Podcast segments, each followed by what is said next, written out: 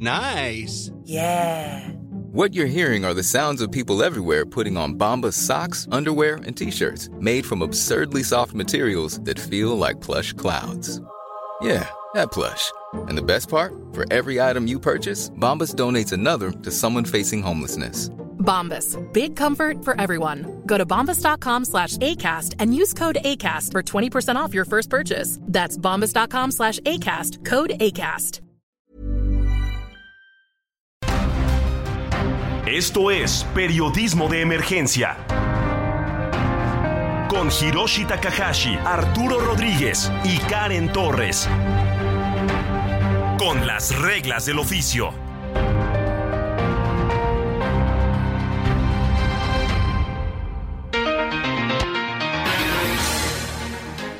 Muy buenos días, sean bienvenidos a Periodismo de Emergencia. Son las 10 de la mañana con 3 minutos tiempo del centro de México, desde donde estamos transmitiendo en las instalaciones del Heraldo Media Group en este domingo 28 de mayo del 2023. Muy buenos días, Karen, Karen Torres en cabina. Hola. Muy buenos días, Giro. Qué gusto, qué gusto acompañarte en este programa, en este bonito domingo. Que bueno, tenemos un cierre eh, de semana con bastante información ya, eh, pues a la ruta eh, de la próxima semana, los comicios que se llevan a cabo pues en los dos estados de la República, Coahuila y Estado de México. Y prácticamente lo que estábamos comentando ayer en este espacio, el asunto de Coahuila, pues resultó más o menos como se lo estábamos platicando, ¿no? El Partido Verde Ecologista de México al final se dio a las presiones y declinó a favor de Morena, como habíamos platicado.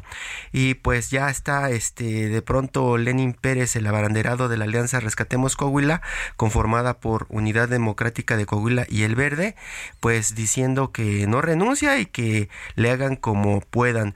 También por ahí Ricardo Mejía Verdeja, de quien platicábamos ayer, el abanderado del Partido del Trabajo, pese a todos los reclamos, incluso desde Palacio Nacional, Karen, lo platicábamos, pues dijo que no. Dice que la única manera de no seguir adelante es que terminen con su vida. Dice que él se la juega con Coahuila. Él se la jugó mucho movimiento. Ayer, eh, cuando vimos eh, que se declinó a favor de Armando Guadiana por parte del Partido Verde Ecologista de México, pues habían dicho antes, a través de su representante, presidenta Karen Castrejón, pues que no podían apoyar a un empresario taurino y más que estaba eh, de alguna forma vinculado ¿no? a, a esta, a esta eh, pues cotidianidad taurina. De pronto, pues bueno, ya buscan caminar en alianza. Son las cosas que pasan ya. Es cercano, se van cerrando filas y se van tomando decisiones, eh, Giro. Pues sí, la nota fue ayer prácticamente Coahuila. Vamos a platicar con Etela Redondo, la jefa de información del Heraldo Radio La Laguna, para que nos cuente más de pues el calorcito que se vivió ayer allá en el norte. Hola Etel, buenos días. Hola, ¿qué tal? Muy buenos días, ¿cómo están? Un saludo para ustedes y para nuestro auditorio de Heraldo Radio. Así es, pues estamos, ya lo comentaban exactamente, a una semana de la celebración de la jornada electoral en Coahuila y en el Estado de México. Y acá en Coahuila, pues ya empezaron a darse los acelerones y la aplicación de últimas estrategias después del mensaje de aclaración del presidente Andrés Manuel, donde aseguraba que no tenía relación con Ricardo Mejía, quien dijo ni siquiera dijo adiós y a quien pidió no utilizar su nombre en la campaña, pues se reforzaron los rumores de que alguno de los candidatos declinaría y aunque no fue un candidato, sino lo hizo un partido, pues ayer se dio a conocer por parte de la dirigencia nacional del Partido Verde, como ya lo comentaban, que apoyarían al candidato de Morena, Armando Guadiana, y desconocieron a Lenin Pérez, con quien iban en alianza junto a UDC, este el Partido Unión Democrática de Coahuila. Ya Lenin Pérez publicó un mensaje donde aseguró que él no declinaba y que se trataba de una decisión de la dirigencia nacional, decisión que ahora pues vino a dividir al Partido Verde en Coahuila. Ayer Manolo Jiménez candidato de la alianza PRIM-PAN-PRD, estuvo en Torreón como parte de estos cierres de campaña que inició ya y después de concluir su mitin en el auditorio municipal, consideró que ese tipo de acciones de declinar y cambiar de postura pueden resultar contraproducentes. No quiso alargarse en sus declaraciones al respecto y manifestó que él se concretaría a lo suyo y bueno, al, cierre y a las estrategias en estas en esta última semana. En cuanto a las autoridades del INE y del Instituto Electoral de Coahuila, pues tuvieron mucho trabajo estos últimos días pues se registró un incendio en las instalaciones del JEC de Monclova, el cual aseguraron no afectó ninguno de los paquetes electorales que se utilizarán el próximo domingo 4 de junio, pero pues sí causó polémica y también pues algún tuvieron que hacer ciertos movimientos de estos paquetes y traslados especiales pues fue también una una acción que los vino a mover dentro de todos sus de todos sus trabajos y acciones que tienen ya este acumulados para este proceso electoral del próximo 4 de junio, chicos. Etel, eh, Lenin Pérez y Ricardo Mejía ayer prácticamente confirmaron que no van a declinar a favor de Armando Guadiana. Esto pues significa que no habrá ningún cambio de aquí a lo que suceda esta semana en, en terreno electoral. Así es, ellos confirmaron que no, bueno, que en, lo personal, tanto Ricardo Mejía como eh, Lenin Pérez siguen en su postura que ellos seguirán eh, como candidatos y no van a declinar. Eh, siguen las acciones o ahí como te comentaba esta declaración que hicieron las autoridades o las autoridades del Partido Verde Ecologista, pero pues ellos están en su postura que siguen como candidatos y pues también van a aparecer así también en la boleta, ¿verdad? Es lo que comentaba también el candidato Manolo Jiménez que decía, pues yo no sé si si declinaron o no, él también jugó con esa declaración, dice, pues lo hicieron o no lo hicieron, digo, pues yo no sé, pero lo que sí es que van a aparecer en la en la boleta así ya como están, ¿verdad? O sea, ya no va a haber cambios en la boleta. Entonces, eh, a, partir de ese, de ese, de esa presión que se ejerció desde Morena, prácticamente nada cambia, ¿verdad? Porque pues eh, eh, los votos seguirán pidiéndolos para ellos, ¿no? Y no se apoyará directamente, aunque el verde quiera, directamente a Armando Guadiana, ¿no? Así es, no, ya no pude ver ningún cambio y pues yo veo también, como contabas, muy, muy decisivos a a los candidatos en muy muy en su postura. No creo que vaya a haber un cambio de último minuto. Sin embargo pues hay tres tres días los que faltan antes de este silencio que se va a pedir a los candidatos. Hay que ver cómo se espera la próxima semana que va a ser seguramente muy intensa estos tres días Ethel, pues están, se estaban ya calentando literalmente pues todos los ánimos, eh, como lo mencionas en Monclova, nos puedes confirmar y se confirmó también en pues bueno mesas editoriales que no hubo ningún problema con, con las boletas, ¿cierto? Así es, ellos aseguraron que los paquetes electorales no sufrieron ningún daño y que esto no significa ninguna ninguna afectación a, la, al proceso electoral, esto en lo que refiere al proceso que se va a llevar a cabo en Coahuila porque fue un incendio en instalaciones del Instituto Electoral de Coahuila en Monclova.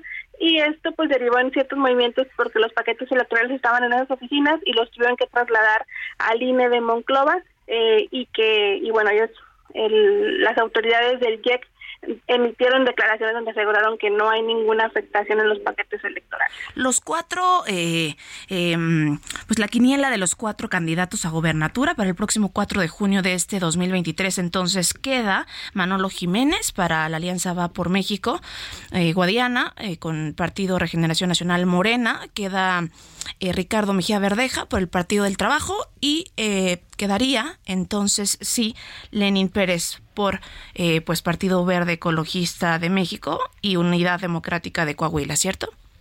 Así es, esos son los cuatro candidatos. Eh, con ciertos, como dicen, como la declinación o no, pues las boletas no se van a cambiar, ¿verdad? Esos son nuestros, los cuatro candidatos que van a aparecer en la en las boletas y ya veremos pues el próximo domingo, ya no nos queda una semana. Etel, ¿y qué fue lo que dijo Marcelo Ebrard? No, no pensábamos que al final iría. Ayer estábamos platicando que era como la cereza del pastel dentro de esta campaña de Guadiana. ¿Qué fue lo que dijo ayer? ¿Fue solamente esa foto que recibimos acá en las redacciones en la Ciudad de México o hubo algo más alrededor de esta visita?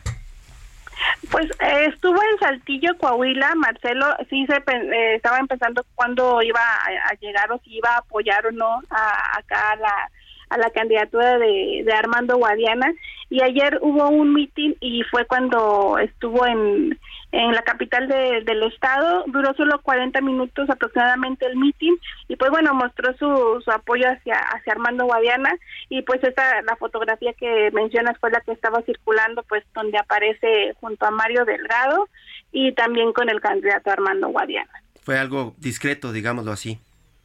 Sí, muy rápido, muy rápido, muy, fue muy rápido. No pensaban que fuera, pues, creo que muchos no, creo que ni siquiera se enteraron, pero, pero fue muy rápido el, evento.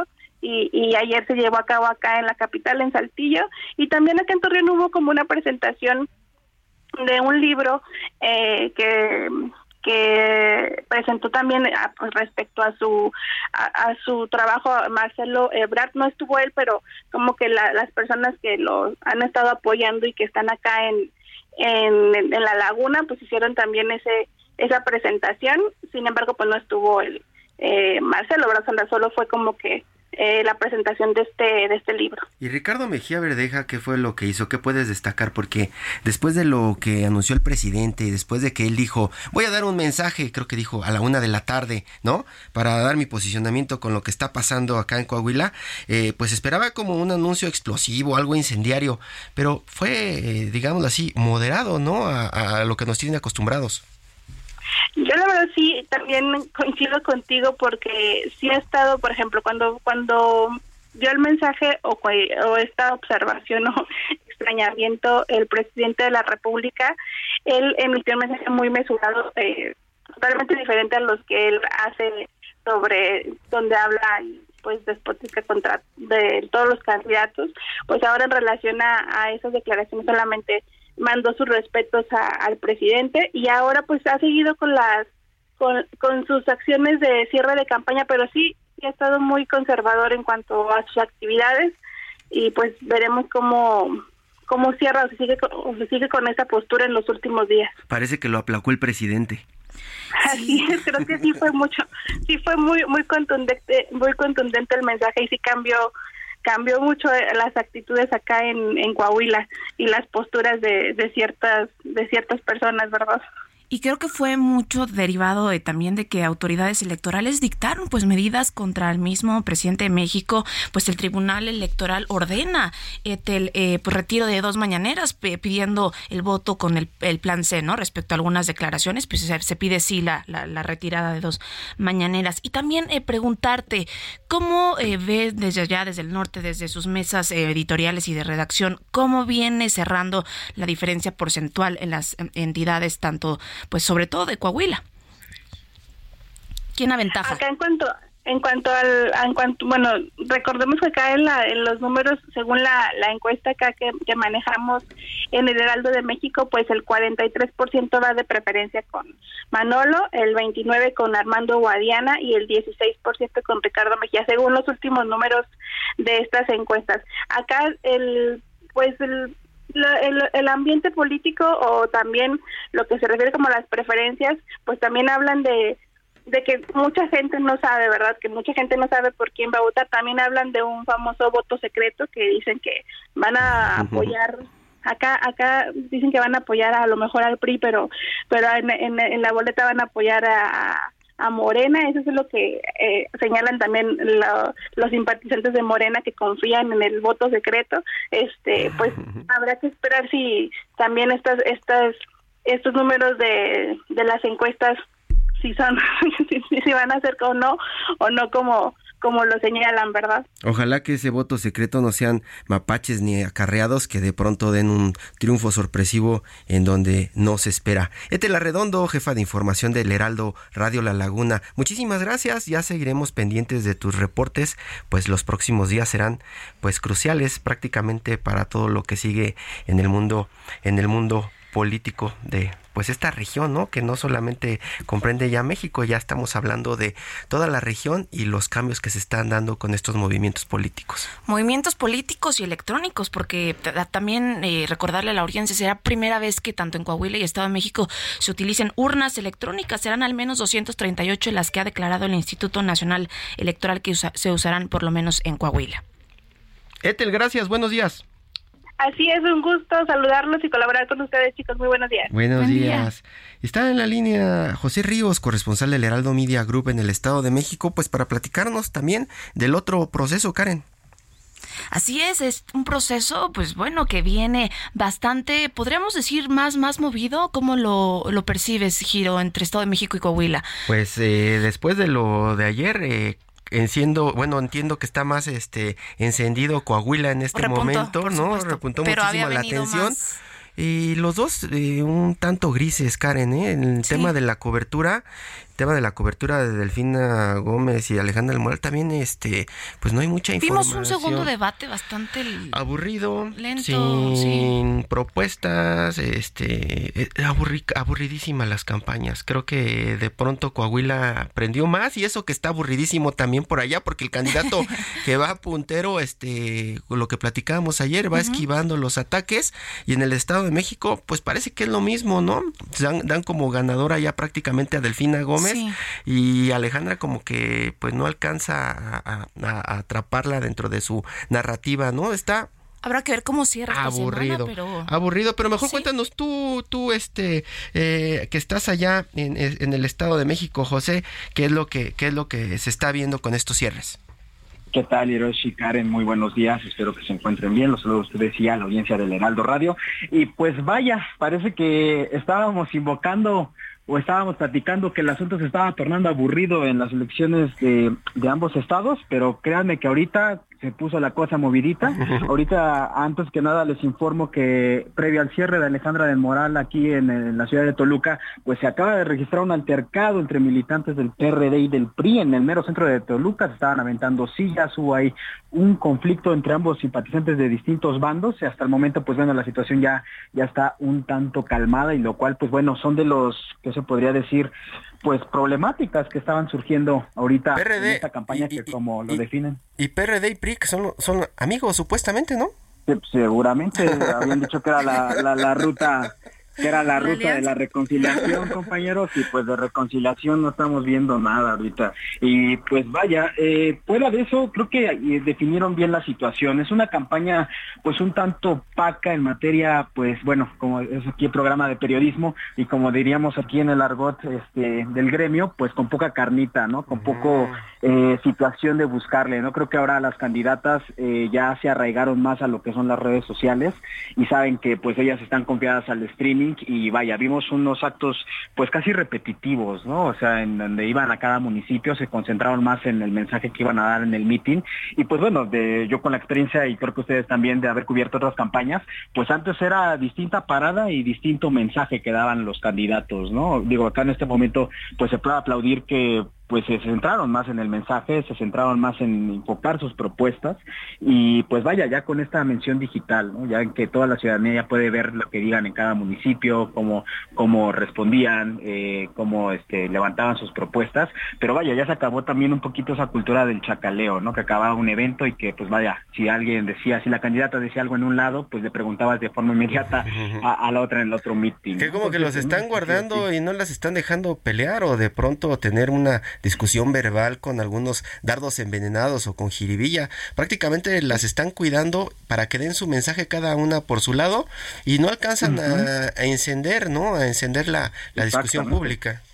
Quizá un poco, un poco, mm, además de la jiribilla, diría yo, de debate, debate más puntual, un poco menos leído. Creo que la ciudadanía esperaba, sí, este, esta altura de debate, eh, justo con números, con cifras, que, que, permitiera contrastar, que permitiera debatir y pues enaltecer, eh, eh, vaya, las oposiciones una y otra. comentábamos, querido Gerardo Galicia, que pues hoy a las 11 de la mañana sería, sería, perdón, em, el, el cierre de campaña de Alejandra del Moral. Es correcto, en Toluca va a ser en el centro de Alejandra del Moral y Delfina va a ser otro en la región de, casi en las en las alrededores de Metepec, en unas canchas de fútbol. Pues bueno, ya ahora sí que la situación se, se puso a la inversa porque Delfina comenzó su campaña en el centro de Toluca y del Moral en Cuautitlán Izcalli y pues bueno, ahorita vamos a estar al pendiente de este cierre, sobre todo de Delfina porque ahorita ya comienza este cierre en Toluca y posteriormente se traslada a Valle de Chalco, eh, un punto muy importante bastiones eh, morenistas que hay en esa región, en donde se espera también pues la presencia de los presidenciables al 2024 por parte del partido Morena. Eso es lo que hoy explicábamos en el Heraldo de México, en nuestra edición impresa, donde pues destacábamos eso, ¿no? Que a ver cómo se va a notar también el respaldo hacia Delfina Gómez. Creo que pues creo que como muchas dirigencias apuntan, pues ahorita es estar centrados y concentrados con la unión en cuanto a lograr eh, eso, te iba, a preguntar, eh, José, José Ríos, ¿dónde, dónde, dónde estás este, buscando la nota? ¿Será ahí donde se espera que se reúnan las corcholatas con la maestra Delfina? Ojalá estamos al pendiente. Ayer estábamos buscando al equipo de, de, Delfina y nos comentaban que todavía no estaba confirmado, pero que las cuatro corcholatas de la 4T estaban invitadas. Entonces, pues ya sería un primer mensaje de, unión, porque hasta el momento la corcholata presente que han estado en la campaña de Delfina, pues solamente ha sido Adán Augusto López, quien estuvo en su cierre, pero de pre-campaña en Texcoco. Y bueno, en ese sentido, el miércoles Delfina cuenta con otros dos cierres de campaña, uno en Gilotepec, al norte del Estado de México, y cierra en su natal Texcoco, ¿no? En un municipio muy clave para el morenismo, no solo estatal, sino a nivel nacional. Fue el primer municipio que tuvo una transición con, con el partido del presidente López Obrador. Entonces va a ser un asunto muy interesante. Sí, y si quisieran estar las corcholatas, pues ya, ya les hubieran anunciado, ¿no? En grande que, que, estaría esa reunión, ¿no?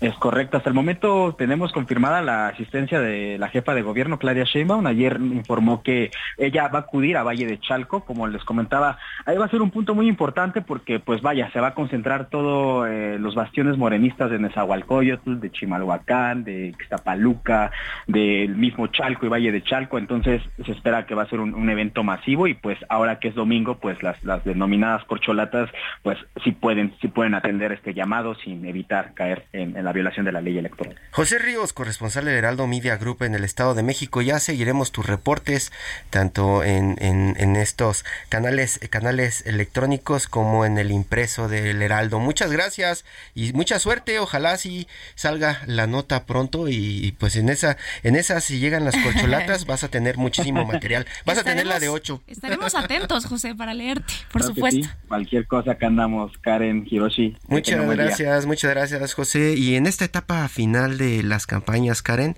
el Heraldo Media Group y Poligrama publicarán a partir de este lunes, bueno, este lunes, la última encuesta sobre las preferencias electorales en Coahuila. Y el martes usted podrá conocer cómo cierran las tendencias en el Estado de México, los dos estados de los que le estamos platicando. Consulte los resultados a través de las diversas plataformas del Heraldo Media Group, así como el seguimiento que le están dando nuestros compañeros como Etela Redondo allá desde La Laguna y José Ríos en todo el Estado de México. Pues estaremos muy pendientes en esta etapa final de las de las campañas ya de cierre. Estaremos atentos. Y ojalá este podamos entender un poco por qué es ese zafarrancho allá en Toluca entre el PRD y el Partido Revolucionario Institucional que pues sí llega a calentar un poquito las cosas, pero pues no llega a levantar la ya nos más el interés, el interés que queremos. Vamos a un corte y regresamos a periodismo de emergencia. En un momento continuamos en Periodismo de Emergencia por el Heraldo Radio.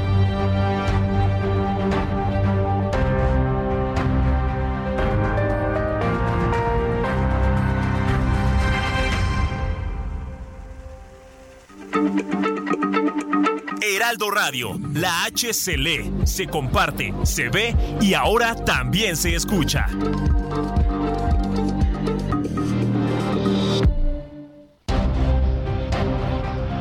Regresamos a Periodismo de Emergencia con las reglas del oficio.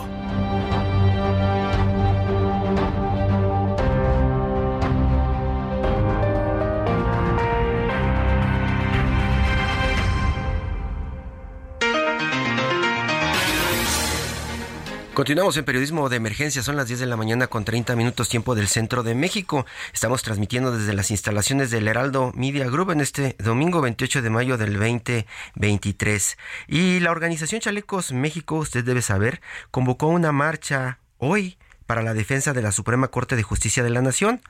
Parte este domingo del Monumento a la Revolución al Zócalo Capitalino.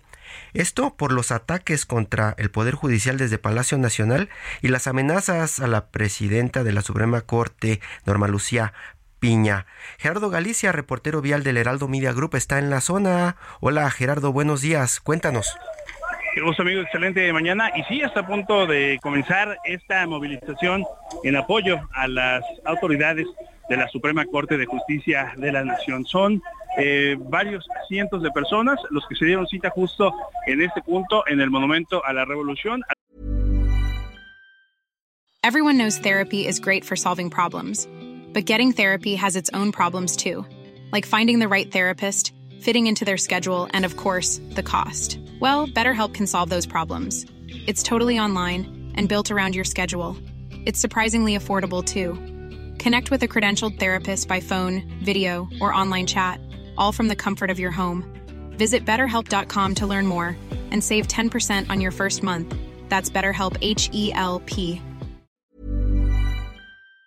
Grito de júntense, al grito de la Suprema Corte no se toca, comienzan a acomodarse. En breve estarán realizando una caminata justo al Zócalo de la Ciudad de México. En estos momentos comienzan a entonar el himno nacional y se espera que en los próximos minutos este contingente avance a través de la Avenida Plaza de la República, cruce en el Paso de la Reforma hasta las inmediaciones de la Avenida Juárez y de esta manera lleguen al eje central y calle 5 de mayo para poder llegar al Zócalo de la Ciudad de México. Se espera realicen un mitin cerca de la Suprema Corte de Justicia de la Nación, aunque los organizadores han mencionado que no van a llegar justo hasta este inmueble debido al campamento de personas que están eh, manifestándose en contra de los ministros de la Suprema Corte de Justicia. Por lo pronto es el reporte, seguimos muy muy pendientes. Es lo que te iba a preguntar, Gerardo, Gerardo Galicia, ¿cómo van a evitar que se dé un enfrentamiento entre las personas que tienen el plantón y que están atacando desde hace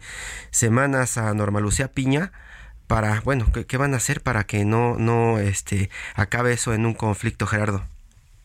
Y parece que lo van a tratar de realizar esta movilización a distancia y será esta la, estrategia para evitar caer en provocaciones o en algún altercado con el campamento que se ha mantenido permanente, de forma permanente justo en la avenida Pino Suárez frente a la Suprema Corte de Justicia. Por supuesto, vamos a estar muy pendientes de cómo se desarrolla esta situación. Sin duda tendremos eh, la presencia de elementos policíacos, o así lo esperamos, pero eh, puedo comentar que ya es un contingente cada vez más grande, deben ser más de 300 personas y no empezamos eh, a hacer una, no, no empezamos a ver el, el, total de esta movilización porque detrás de ellos hay una carpa. Muchas de las personas o de los asistentes a esta movilización se han colocado debajo de la carpa debido al intenso sol que cae en estos momentos en la zona centro de la capital.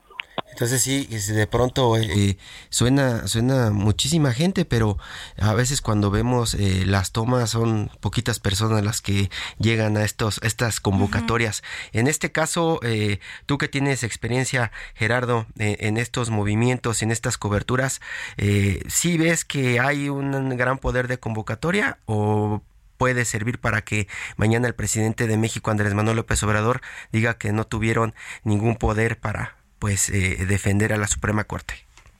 No, sí son eh, bastantes eh, personas, aunque hemos de reconocer que no las que se esperaban. En estos momentos tengo a la vista un contingente cercano a las 300 o 400 personas bajando por las inmediaciones o la explanada del Monumento a la Revolución. Pero eh, según la convocatoria, pues esperaban varios miles más. Esperemos eh, ver cómo se desarrolla esta movilización y tal vez llegando al Zócalo de la Ciudad de México tengamos a más personas que están desplazando a través de otros medios, tal vez el metro, o tal vez tengamos personas ya llegando a la zona del Zócalo capitalino. ¿Qué, ¿Qué, es el punto de encuentro? Se había informado también, eh, Gerardo, que habría eh, una convocatoria abierta, sí, a 53 ciudades. Espera, por supuesto, como ya lo comentas, que en el punto del de Zócalo pues pueda eh, haber un encuentro con muchos más colectivos y, e invitados a esta, a esta marcha.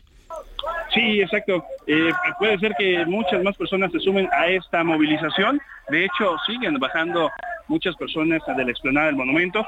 Eh, estaremos tratando de realizar contacto con elementos de la Policía Capitalina para saber un aproximado de la cantidad de personas que ellos tienen registrado y esto se los podríamos brindar Y las afectaciones para las personas que visitan en este momento el centro, Revolución, Zócalo, Donceles, Pino Suárez, ¿cómo, cómo está, cómo está por ahí, Gerardo?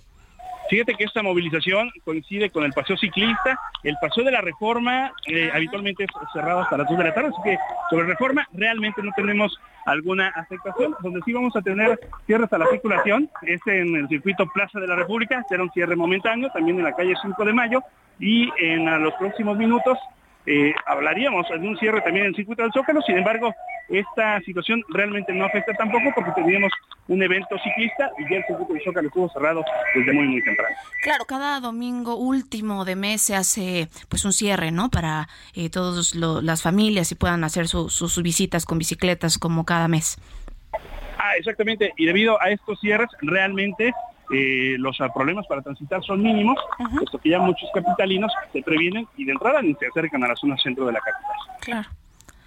Pues Gerardo, estaremos por supuesto muy muy atentos eh, de cómo se va a desarrollar la llegada. Sabemos también por experiencia en otras marchas, no solo en el 8M, sino que la convocatoria, sobre, sobre todo cuando son dominicales, pues empiezan a, a fortalecer y tomar mucha más forma después de mediodía. Sí, exactamente. Y también el dato importante o donde hay que estar muy pendientes es precisamente al arribo del Zócalo de la Ciudad de México, puesto que hay algunas personas eh, que están en contra de los ministros de la Suprema Corte de Justicia que suelen ser un tanto agresivas con medios de comunicación o con personas que piensan diferente a ellos y por supuesto al ver este contingente podríamos tener algún conato de bronca. Esperemos que no, pero por supuesto lo estaremos narrando más adelante. Perfecto, Gerardo, muchísimas gracias. Pues ya estamos pendientes de tus reportes acá en el Heraldo Media Group y pues ojalá que no se lleguen a, cruzar en el camino estos personajes que están contra la ministra Norma Lucía Piña y los que quieren apoyar a la Suprema Corte de Justicia de la Nación. Sí, sin duda esperemos que triunfe la libertad de expresión y todo se realice en completa calma. Muchísimas gracias, Gerardo. Estamos pendientes. Hasta luego. Y para... Periodismo de emergencia con las reglas del oficio. Karen, sobre este tema, algo que llamó muchísimo la atención de los medios esta semana y la discusión pública fue que el diputado federal de Morena, Manuel Robles Gómez, presentó una iniciativa de reforma constitucional para que ministros de la Suprema Corte de Justicia de la Nación, magistrados y jueces sean electos por voto popular, para que, según él, el nuevo sistema judicial haga una nueva constitución humanista.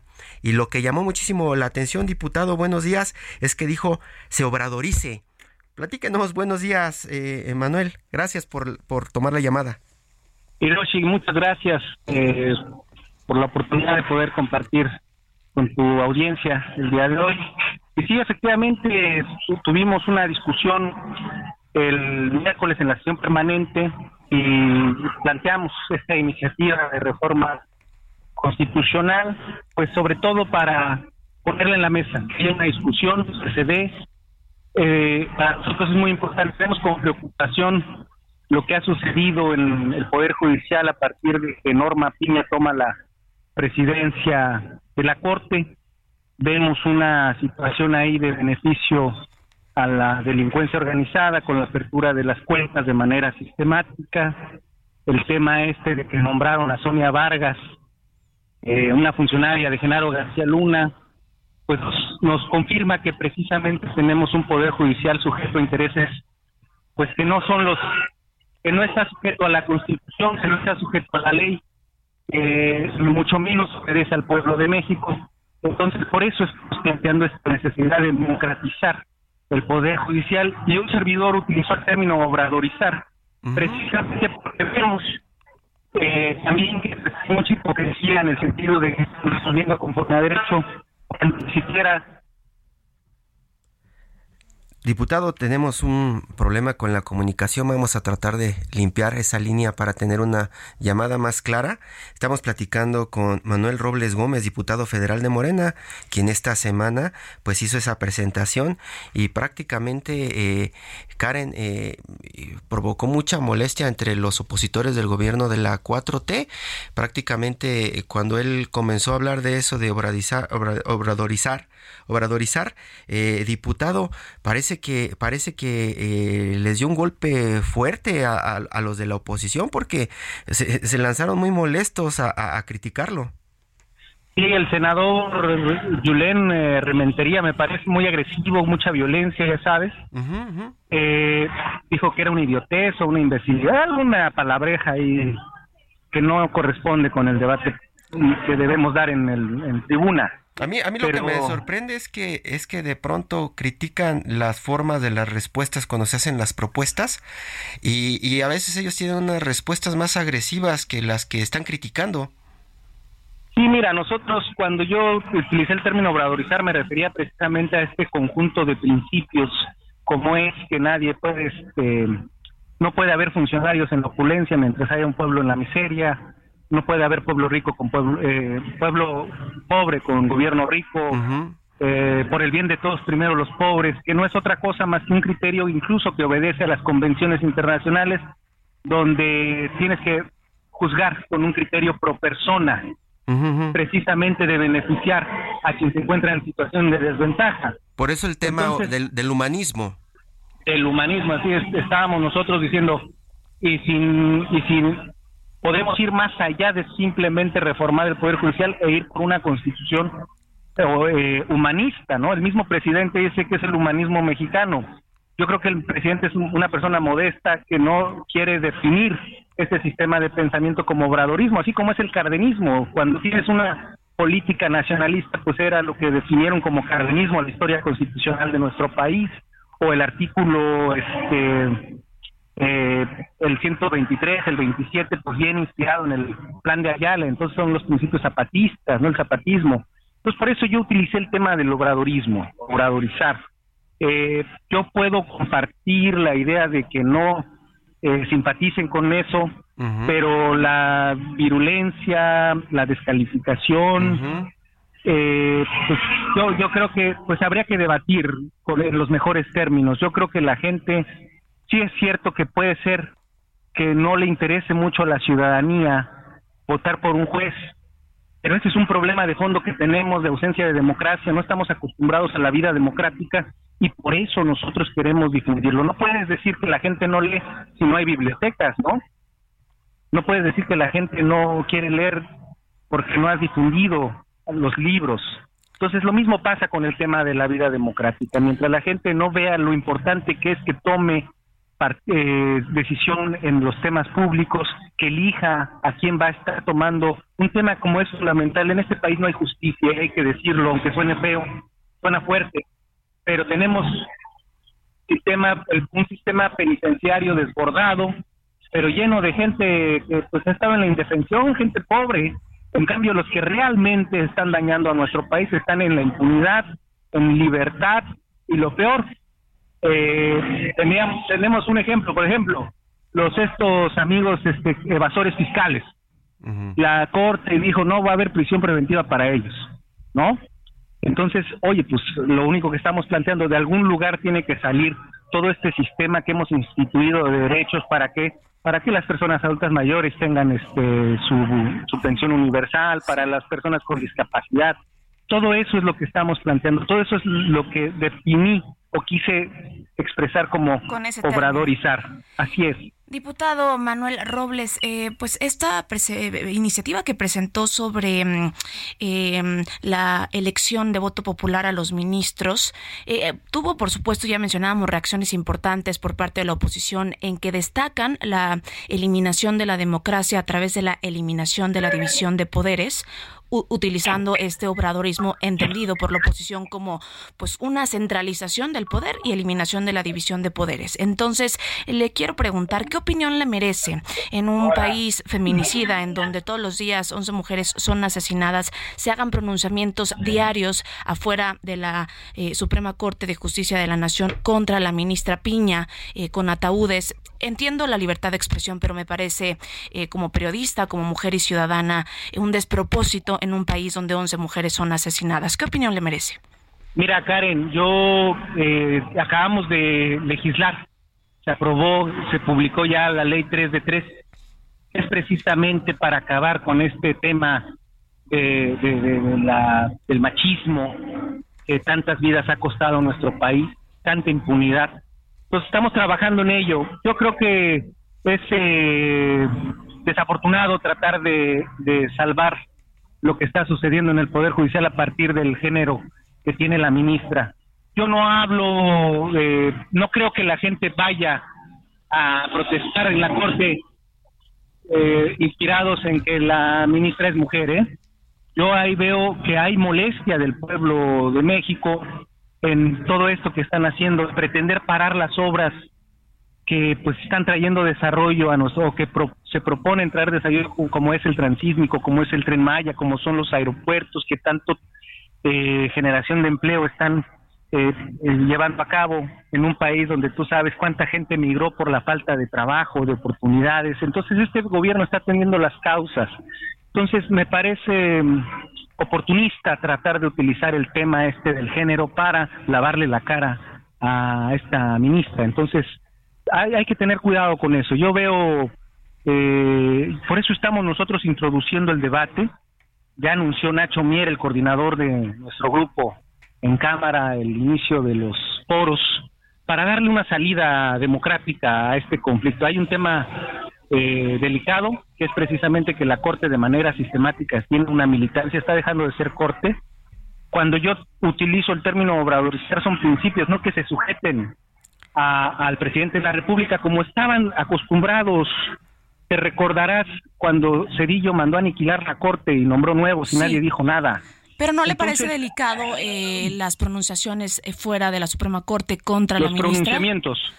Los pronunciamientos ¿No, son contra la ministra. Este, ¿Contra quién son? Son contra las prácticas eh, que están al, margen de la ley.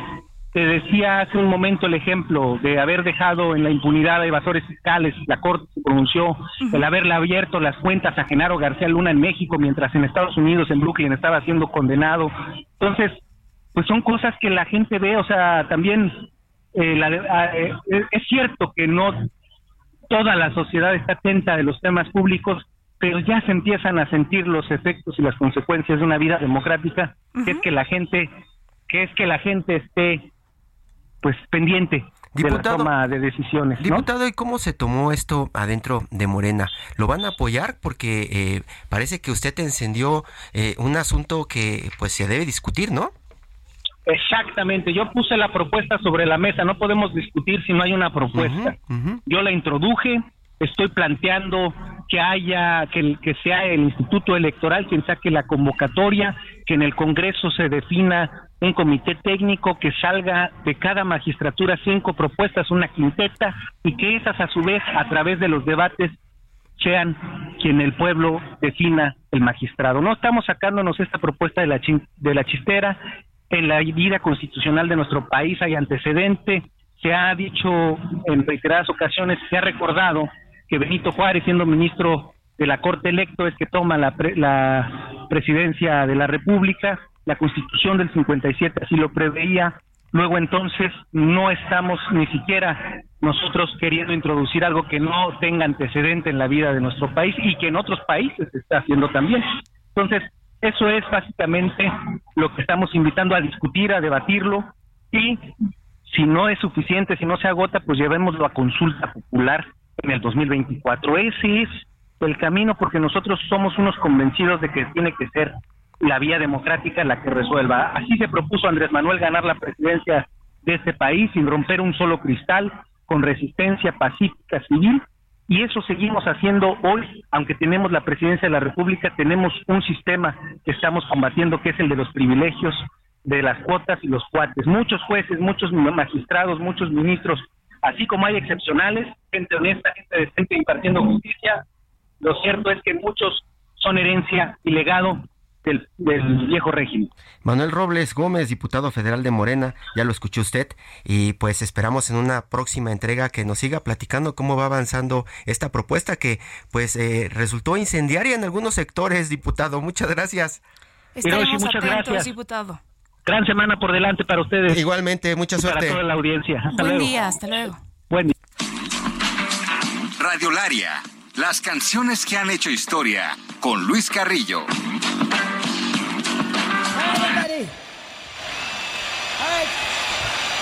All right. Thank you, everybody. Thank you.